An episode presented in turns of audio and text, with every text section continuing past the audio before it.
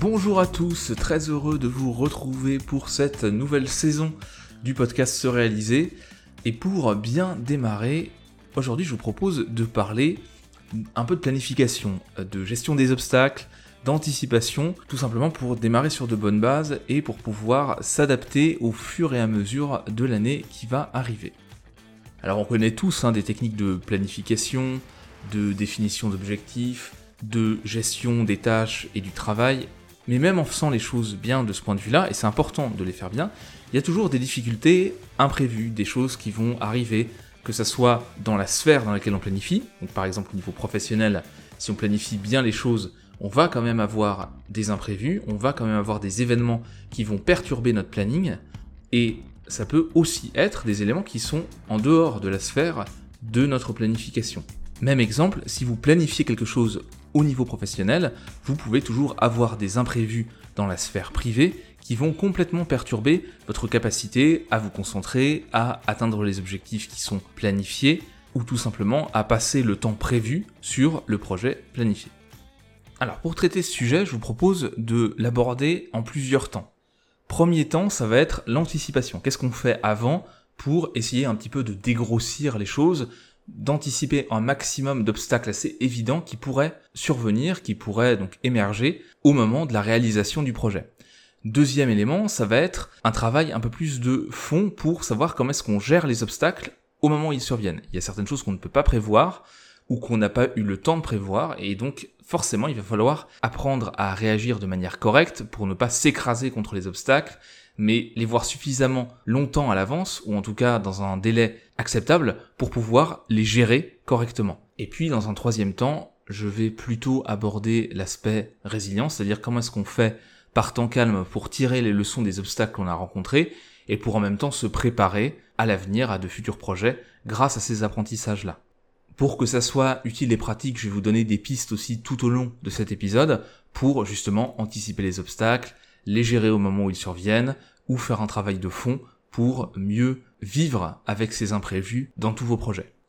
Allez, c'est parti, rentrons dans le vif du sujet. Alors comment est-ce qu'on peut anticiper les obstacles, que ce soit sur des projets personnels, professionnels, projets courts, projets longs, etc. Eh bien pour faire ça, évidemment, la première étape, c'est d'avoir un plan clair, d'élaborer un plan qui soit limpide, on sait où on veut aller et on sait comment on va y aller. Donc pour commencer, il faut définir un cap, définir un objectif Cet objectif, il y a plusieurs manières de faire, plusieurs méthodes pour définir un bon objectif qui soit vraiment utile et efficace. Alors évidemment, on connaît la méthode SMART, mais il y a aussi d'autres méthodes qui existent. Je vous mettrai un lien dans les notes du podcast vers un article du blog qui présente justement plusieurs manières de définir un objectif.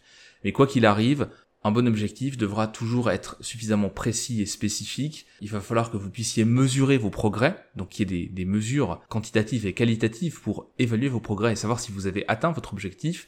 Il faut qu'il soit réaliste par rapport à vos moyens, bien sûr, et qu'il soit daté. Ça, c'est vraiment les choses de base qu'il faut respecter quand vous définissez un objectif. Et ensuite vient la planification, donc pour planifier, il faut aussi déterminer des objectifs intermédiaires, définir les tâches. Là aussi, on a plusieurs manières de faire. On peut faire du planning inversé qui, sur des projets longs, permet de ne pas oublier d'étapes et de ne pas oublier de choses évidentes plutôt que de planifier dans le sens chronologique. Donc ça, c'est des choses qu'il faut intégrer quand on est sur des projets qui sont un petit peu euh, longs, un petit peu complexes, plutôt que de partir bien en tête avec euh, un objectif un peu flou. Évidemment, si vous travaillez sur des choses très simples, des projets qui ressemblent à des projets que vous avez déjà faits dans un environnement que vous connaissez bien, que ce soit l'environnement de travail, l'environnement économique, l'environnement relationnel, etc. Généralement, cette phase-là, elle va assez vite. Et les obstacles, ils sont assez faciles à identifier de par votre expérience. Mais pour tous les autres projets un peu complexes ou nouveaux, il faut vraiment prendre le temps de faire ce travail de clarification d'objectifs et de planification. C'est ce qui permet d'anticiper un maximum d'obstacles prévisibles et aussi d'élaborer des stratégies pour les désamorcer.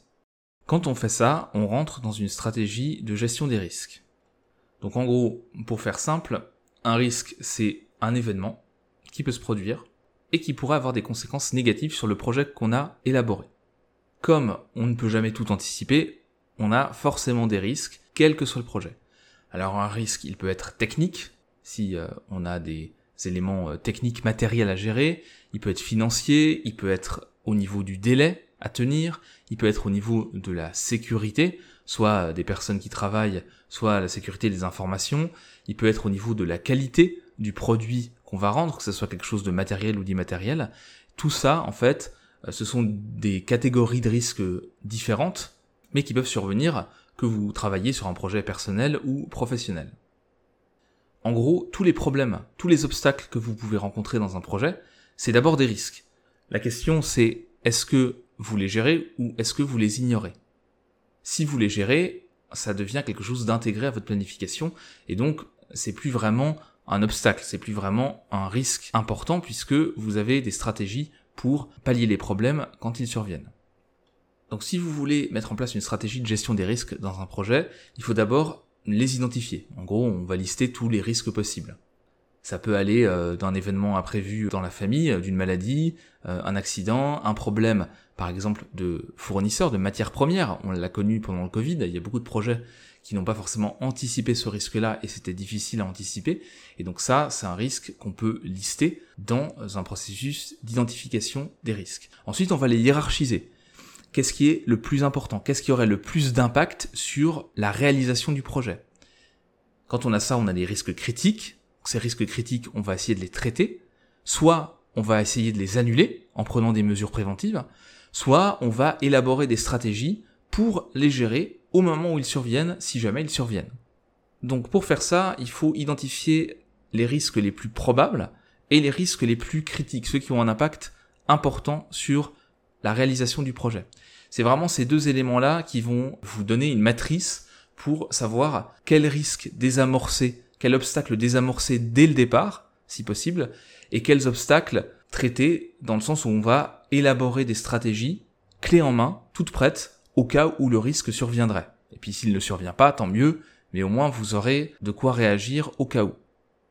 Et quand on fait ce travail-là, on peut vraiment déjà enlever une grosse partie des obstacles ou des risques qui peuvent survenir. Donc ça, c'est vraiment quelque chose qu'il faut garder en tête quand on a une anticipation sur un projet et qu'on veut identifier les obstacles. Alors ensuite, un autre élément important si vous voulez bien anticiper les choses, c'est de vous focaliser plus sur le processus que sur la finalité. C'est-à-dire que si vous avez bien planifié, que vous avez mis en place des jalons, c'est-à-dire des objectifs intermédiaires, des sous-objectifs, tout au long de votre projet, vous allez pouvoir vous focaliser sur du concret à chaque étape, sur du processus, qu'est-ce que je dois faire à un instant T, et donc comment je le fais et comment j'optimise mon travail pour atteindre ce petit jalon qui me permettra d'avancer vers l'objectif final. Donc pour ça, il y a plein de méthodes aussi euh, de productivité tout simplement, d'optimisation de son travail qu'on va pouvoir mettre en place. Il y a le time boxing, la méthode Pomodoro, peut y avoir des éléments sur l'environnement de travail, etc. Donc là après on rentre vraiment dans des détails de productivité qui sont pas forcément le, sujet de cet épisode, mais je vous mettrai aussi quelques liens vers euh, des articles qui traitent de ce sujet-là. Et puis enfin, dans l'anticipation, on a un dernier élément qu'on peut mettre en place, qui est la prise de recul. Pour savoir si vous avancez bien, pour savoir si il n'y a pas de nouvel obstacle qui va se présenter ou un nouveau risque qui va émerger, il faut de temps en temps faire des points d'étape, se dire ok qu'est-ce qu'on a accompli, qu'est-ce qui a marché, qu'est-ce qui n'a pas marché, qu'est-ce qu'on doit ajuster sur notre planification, sur nos objectifs intermédiaires? Et quand on fait ça régulièrement, on évite l'effet tête dans le guidon qui peut nous faire passer à côté de problèmes importants ou de risques importants et aussi qui peut nous faire dériver vers une activité qui n'est pas du tout efficace pour avancer vers l'objectif. On peut perdre de vue son objectif final si on ne prend pas du recul régulièrement. Donc là aussi, dans l'anticipation, pensez à mettre ces points d'étape, pensez à faire le point régulièrement pour pouvoir mieux travailler sur un projet. tout ça, c'est des bonnes pratiques qui, au niveau professionnel, dans les grosses équipes de boîtes ou de services publics qui existent depuis longtemps, sont mis en place et sont anticipés, mais c'est pas toujours le cas. Et plus on va vers des petites équipes, plus on va vers des projets personnels, moins on a tendance à prendre le temps de faire tout ça. Donc ça peut être intéressant de piocher dans tout ce que j'ai pu dire jusqu'à maintenant et d'aller regarder au niveau planification, définition d'objectifs, gestion des risques, ce que vous, vous pouvez faire pour faire en sorte que ça avance mieux.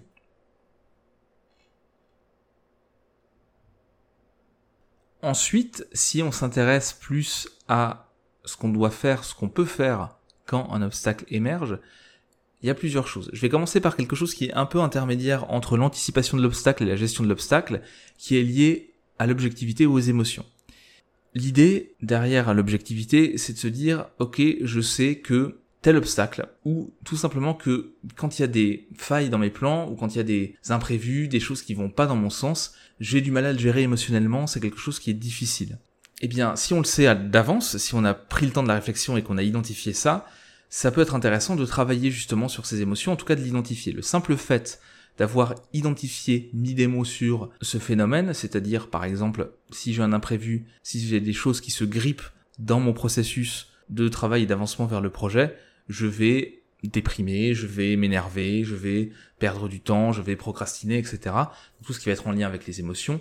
Eh bien, le fait donc d'avoir identifié ça, déjà c'est une première étape qui permet au moment où les choses surviennent de se dire ok, c'est exactement ce que j'ai mis en mots qui est en train de se produire. Je suis énervé, mes émotions, elles viennent de là. Elles viennent de ces empêchements, elles viennent de ces obstacles-là. Et donc de travailler d'abord là-dessus pour pouvoir gérer l'obstacle ensuite. Donc soit on peut faire ce travail sur les émotions en amont. Alors il y a tout ce qui va être euh, méditation, relaxation, et puis même réflexion hein, sur la gestion des émotions et identification un petit peu de l'équation, c'est-à-dire qu'est-ce qui provoque telle émotion, pourquoi je réagis comme ça, et qu'est-ce que je peux faire de ces émotions? Est-ce que je peux les réorienter pour avoir quelque chose de constructif? Est-ce qu'au contraire, il faut que j'apprenne à me désensibiliser et donc à moins avoir cette émotion dans ce cas de figure-là. Et donc tout ça peut se travailler avec, donc encore une fois, la méditation, la relaxation, mais aussi avec peut-être des activités sportives, des activités physiques pour se défouler, ou avec de la réflexivité pour prendre du recul et essayer un petit peu de réagir de manière plus apaisée au moment où les obstacles surviennent. Un autre élément lié aux émotions, ça va être d'identifier ce qu'on contrôle et ce qui nous échappe. On peut mal réagir à des imprévus, parce qu'on se dit que c'est de notre faute ou qu'on n'est pas bon, qu'on est mauvais, et donc rejeter la faute sur soi, ce qui peut être pertinent de temps en temps quand c'est vraiment de notre faute, pour avancer, ok, on prend conscience qu'on a fait une, boulette, qu'on a fait une erreur, mais de temps en temps c'est contre-productif, et surtout si ça dure longtemps. Donc quelque chose d'important aussi, c'est d'identifier ce qui relève de notre pouvoir, ce qui est sous notre contrôle. C'est-à-dire que les imprévus, les obstacles, il peut y en avoir. Est-ce que tous les obstacles qui surviennent, ils surviennent à cause de nous-mêmes, ou parce qu'on était mal préparé, ou est-ce qu'ils surviennent de manière imprévisible sans qu'on y puisse quelque chose Et surtout, même si on s'est mal préparé, en l'occurrence, très bien, on peut en tirer la leçon pour une prochaine fois, mais surtout le fait que cet obstacle, il est émergé à ce moment-là, est-ce que ça, c'est de notre faute? On a parfois tendance à se dire que on aurait toujours pu faire autrement, on aurait toujours pu faire mieux, etc. Mais des fois, les obstacles surviennent et on peut rien y faire. Ça, il faut l'accepter pour pouvoir avancer. Parce que sinon, on peut tomber dans cette boucle un peu négative où finalement on abandonne, où on se dit qu'on n'est pas à la hauteur, qu'on n'est pas bon. Et c'est un petit peu dommage parce qu'en fait, cet obstacle-là, oui, peut-être qu'on aurait pu développer des stratégies pour mieux le gérer et on aurait pu faire cette gestion des risques, mais en l'occurrence, maintenant qu'il est là, on ne l'a pas provoqué, et donc il faut juste le gérer, ok, ça arrive dans un environnement, que des imprévus surviennent, et donc à ce moment-là, on sépare bien ce qu'on peut contrôler et ce qu'on ne contrôle pas. Et dans la réaction qu'on va avoir et dans les stratégies qu'on va mettre en place derrière, il faut essayer d'agir sur ce qu'on contrôle, sur ce qu'on peut modifier. Parce que là encore, si je reprends l'exemple du Covid et de matières premières qui ont été euh, difficilement accessibles ou dont les prix ont explosé, on n'a pas le contrôle dessus, on peut pas faire grand chose. On peut essayer de voir s'il n'y a pas d'autres filières parallèles qui nous permettraient d'avoir ces matières premières à un prix décent, mais concrètement, on va pas décréter tout seul que les prix doivent baisser ou doivent rester au prix d'avant Covid. Donc quand on ne peut pas contrôler les choses, ça sert à rien de s'énerver puisque ça ne va avoir aucun impact sur le résultat final. Donc faut se concentrer exclusivement sur ce qui dépend de notre capacité à agir à ce moment-là. Et là, notre énergie, elle est dirigée vers quelque chose de productif, de constructif, et pas vers euh, quelque chose de stérile. Et puis quand un obstacle survient, il y a aussi autre chose qu'il faut garder en tête, c'est que souvent, c'est une question de perception. Alors bien sûr, quand quelque chose de très grave arrive, admettons vous êtes euh, touché par une maladie grave, c'est une maladie grave, c'est pas une question de perception, euh, ça va pas changer grand chose le fait de se dire que c'est pas une maladie grave. Le déni de réalité n'apporte pas grand chose. Par contre, on a toujours possibilité quand un obstacle survient, quand une difficulté survient, de l'aborder d'une certaine manière. Et là encore, par exemple, je reste là-dessus, hein, sur la maladie grave, certaines personnes vont l'aborder d'une certaine manière qui leur permet d'avancer, de lutter contre cette maladie de manière constructive et d'autres vont avoir du mal à aborder les choses d'une manière sereine, pour tout un tas de raisons qui peuvent être tout à fait justifiées. Si je reviens vers des choses plus légères dans un projet, soit vous vous dites que cet obstacle-là, il est insurmontable et que ça y est, c'est la fin du projet, soit vous vous dites que en fait, vous pouvez en faire quelque chose, que peut-être le fait que cet obstacle-là arrive à ce moment-là, c'est un signal qu'il faut prendre en compte pour un peu faire évoluer le projet, ou alors pour l'intégrer au projet et pour rebondir. En fait, souvent, c'est une question de perception. C'est-à-dire que si vous avez des problèmes financiers sur un projet à un moment donné, vous n'avez pas forcément les fonds nécessaires pour continuer, ça peut être une opportunité, soit de repenser le projet, de le lancer de manière un peu plus légère, soit d'aller chercher d'autres sources de financement et d'aller un peu ouvrir ses horizons pour gérer les choses et pour pouvoir avancer sur le projet, soit en le modifiant, soit en le conservant tel quel.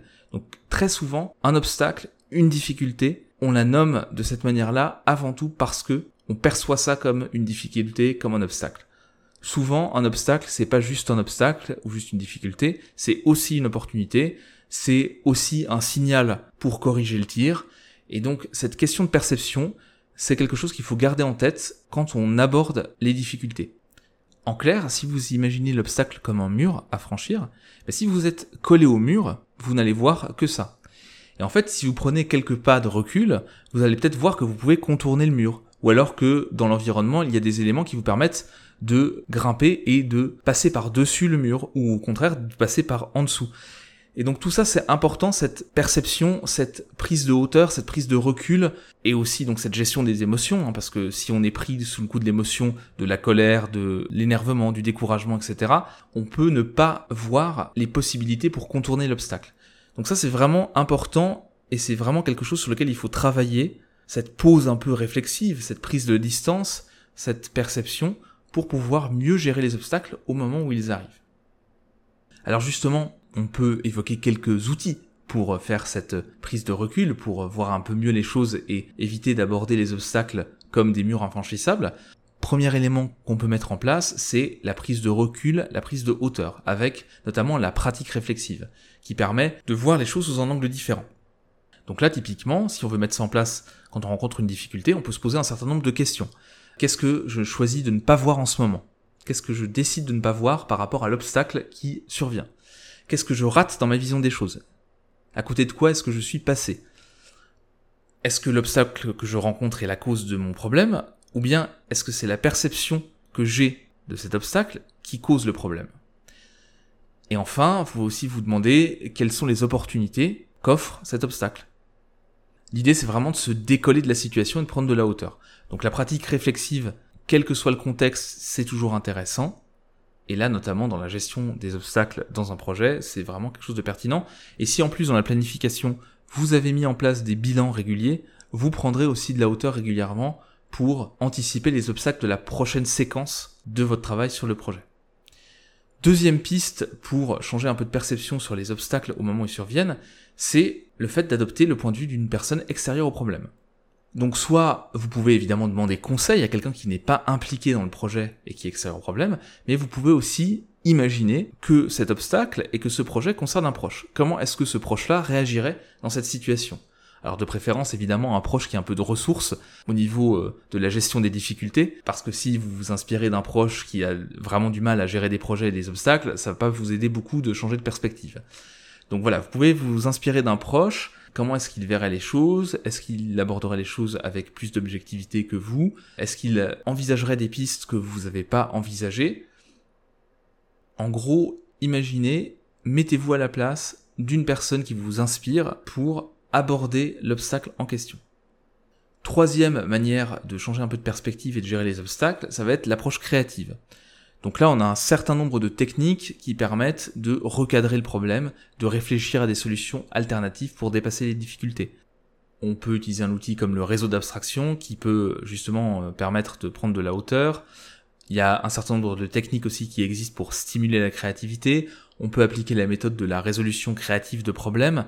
Et donc à ce moment-là, une difficulté peut devenir un catalyseur, une source de créativité, une source d'avancement pour le projet. Donc je vous mettrai des liens aussi euh, vers des articles qui parlent de ces différents éléments et de comment est-ce qu'on peut stimuler la créativité pour voilà pas être trop long euh, dans ce podcast sur ce sujet-là, mais il y a plein plein de techniques qui permettent de faire ça et justement de changer de point de vue et d'avancer et de dépasser les obstacles. Donc on a vu un petit peu comment anticiper les choses, on a regardé aussi comment gérer les obstacles au moment où ils se présentent, et enfin, il y a le travail de fond qu'on peut faire pour développer sa résilience, c'est-à-dire pour développer sa capacité à gérer les difficultés et à redémarrer après des échecs. En fait, la résilience, c'est vraiment la capacité à rebondir, à être capable de repartir sur de nouvelles bases, de repartir sur des bases saines, de redémarrer après des difficultés, après des stops importants. Alors comment est-ce qu'on peut développer cette résilience par temps calme? C'est-à-dire quand il n'y a pas trop de difficultés, vous avez des périodes un petit peu plus calmes que d'autres, un peu plus apaisées, où vous n'avez pas de projet important, où vous êtes un peu moins stressé, etc. Et donc il faut profiter de ces fenêtres de tir là, de ces moments apaisés, de ces moments de calme, pour essayer de travailler à sa résilience de manière tout à fait modeste, mais qui permettent de développer un petit peu un socle de résilience pour les temps plus difficiles justement. Alors ça passe par quoi ça? Ça passe notamment par l'élargissement de la zone de confort. Donc en gros, votre zone de confort, c'est une zone psychologique où vous n'avez pas de stress, où vous êtes dans un environnement connu, où vous êtes bien. Cette zone de confort, elle peut se rétrécir, elle peut aussi s'élargir. C'est-à-dire que plus vous développez de compétences, plus vous vous frottez à de nouvelles choses, plus vous pouvez vous habituer à ces nouvelles choses, elles peuvent rentrer dans votre quotidien, et ce qui paraissait difficile avant devient quelque chose de normal, d'acceptable, tout simplement quelque chose qui rentre dans votre zone de confort. C'est ce qu'on appelle l'élargissement de la zone de confort.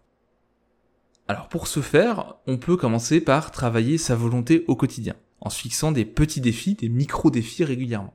Alors sur ce sujet-là, j'aime bien citer le psychologue William James, qui a été un, des pères fondateurs de la psychologie euh, au 19e siècle, il écrivait déjà sur l'intérêt d'une telle approche, il disait la chose suivante. Maintenez vivante en vous la faculté de faire des efforts par quelque exercice simple, quotidien et gratuit. C'est-à-dire, soyez systématiquement ascète ou héros sur des détails mineurs et non nécessaires. Faites chaque jour ou presque une chose pour la seule raison que vous ne voudriez pas la faire, si bien que lorsque l'heure de la nécessité incontournable viendra, vous ne vous trouverez pas dépourvu de courage ni d'entraînement pour faire face à l'épreuve. Donc vraiment l'idée c'est de se dire bah j'ai pas forcément besoin de faire ce petit effort, mais je vais le faire. Comme ça j'entraîne un petit peu mon muscle de la volonté et mon muscle de l'effort régulièrement. Et ça, ça peut créer des effets en cascade, ça peut euh, faire en sorte qu'on va développer la résilience et qu'on va élargir sa zone de confort. On peut aussi développer la résilience en travaillant sur les émotions positives, ce qui est une autre approche. Donc là-dessus, il existe de nombreux leviers, notamment issus euh, de la psychologie positive, mais pas que, qui permettent de cultiver les émotions positives et quand vous avez plus d'émotions positives, vous allez être plus résilient, vous allez être aussi plus créatif, vous allez mieux saisir les opportunités, et donc c'est intéressant de les travailler au quotidien. Et en plus, évidemment, avoir des émotions positives, c'est agréable, ça développe le bien-être, la satisfaction dans la vie, etc., etc. Donc pour ça, vous pouvez travailler sur vos forces de caractère, j'en parle pas mal sur le blog. Vous pouvez aussi, encore une fois, travailler avec la méditation, la relaxation. Vous pouvez pratiquer un peu plus d'activité physique qui va vous procurer des émotions positives et des satisfactions. Et ça, c'est important, et d'un point de vue même chimique, hein, ça va vous procurer des émotions positives euh, avec euh, la satisfaction de l'effort accompli. En gros, toutes les activités qui vont générer du bien-être et du plaisir chez vous, vous pouvez les mettre en place au quotidien. Alors évidemment, il faut que le bien-être et le plaisir que vous tirez de ces activités ne soient pas contre-productifs. C'est-à-dire que si vous tirez du plaisir à manger certains aliments, c'est bien, mais si vous versez dans l'excès, ça peut avoir des conséquences négatives qui vont être contre-productives à moyen, long terme. Pareil pour le sport, hein, on peut évidemment verser dans l'excès et on passer du plaisir à l'addiction. Donc bien entendu, quand je vous parle de ça, de ces activités qui peuvent vous procurer du bien-être du plaisir, des émotions positives pour développer votre résilience, il s'agit toujours de garder une certaine modération et de ne pas verser dans l'excès contre-productif. Donc on a vu quelques pistes pour gérer les obstacles, que ce soit en amont, en aval ou au moment où ils se produisent. J'ai voulu être assez concis sur les différents outils ou méthodes dont je vous ai parlé, donc je vous ai proposer quelques pistes, mais bien sûr, si vous voulez approfondir, s'il y a un point particulier qui vous intéresse ou une méthode particulière qui a retenu votre attention, Vous pourrez voir les liens vers des articles du blog qui détaillent tout ça dans les notes du podcast et ça vous permettra justement de tester un peu des techniques. Et encore une fois, hein, il n'y a pas de solution miracle, il n'y a pas une technique, un outil, une méthode qui fonctionne pour tout le monde à n'importe quel moment d'un projet et quel que soit le projet et le contexte dans lequel il va se déployer. Mais c'est plutôt un ensemble de choses qu'il faut tester, il faut voir, il faut faire un peu sa propre recette pour voir ce qui fonctionne. Même si sur les grands principes, hein, on en a parlé, objectif, planification, gestion des risques, c'est sûr que ça c'est important pour tout le monde et qu'il faut le mettre en place d'une manière ou d'une autre. Pour conclure, ce qu'on peut dire c'est que quelles que soient vos compétences, quelle que soit votre expérience, vous allez rencontrer des obstacles dans vos projets, vous allez rencontrer des obstacles qui vont faire que ça va pas aller dans votre sens, que vous n'allez pas avancer de manière parfaite. Et ces obstacles, ils peuvent être externes, mais ils peuvent aussi être internes. Nos propres défauts, nos propres tendances, nos propres habitudes, et même nos propres qualités peuvent parfois jouer contre nous sur certains projets, sur certains objectifs. Donc, il n'y a pas de solution miracle, il faut préparer les choses en amont, il faut anticiper, il faut développer des compétences de fond qui nous permettent de gérer les choses au moment où elles se produisent, et il faut essayer de développer une certaine agilité, une certaine perspective sur les obstacles pour pouvoir imaginer d'autres solutions et des moyens de contournement quand on est bloqué. En gros, l'idée c'est qu'il faut penser progrès, il faut pas penser perfection. Ça se passe jamais selon le plan, ça se passe jamais de manière idéale. Donc plutôt que de se dire je veux absolument que ça se passe exactement comme je l'imaginais, il faut se dire je veux avancer dans la bonne direction. Et donc quand on a cette attitude-là et qu'on essaye de mettre en place différentes choses par un certain nombre de techniques, de méthodes et d'outils, on peut avancer et gérer les obstacles d'une manière un peu plus intéressante. Et puis parfois, un obstacle, c'est tout simplement un signal pour arrêter parce que le projet était mal défini, parce que le projet nous correspondait pas, parce qu'on s'est engagé dans quelque chose d'une manière qui n'était pas pertinente. Donc il y a toujours des solutions pour avancer et le fait des fois d'arrêter, c'est aussi une manière d'avancer, de mieux avancer et de s'épanouir davantage.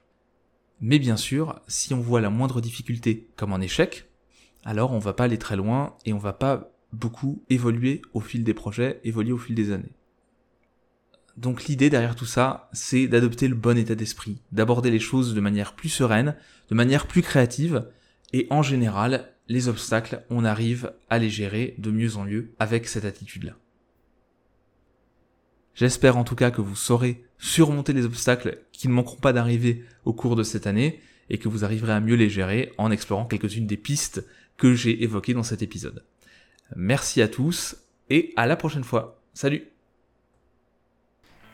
et voilà, c'est tout pour aujourd'hui. Je vous remercie beaucoup d'avoir écouté cet épisode du podcast Se réaliser. Si vous l'avez apprécié, n'hésitez pas à le noter sur iTunes ou sur la plateforme sur laquelle vous l'avez écouté. C'est ce qui permet au podcast de remonter dans les résultats de recherche et c'est ce qui lui donne de la visibilité. Vous pouvez aussi bien sûr commenter, partager cet épisode sur les réseaux sociaux. Je serai très heureux d'entamer la conversation avec vous, de discuter en commentaire, d'échanger. Et enfin, sachez que le podcast est lié à un blog que vous retrouvez sur le site ce-réalisé.com et qui propose pas mal d'articles assez variés sur le développement personnel. Donc je vous remercie à nouveau d'avoir écouté cet épisode et je vous dis à très bientôt pour un nouvel épisode du podcast Se réaliser. Salut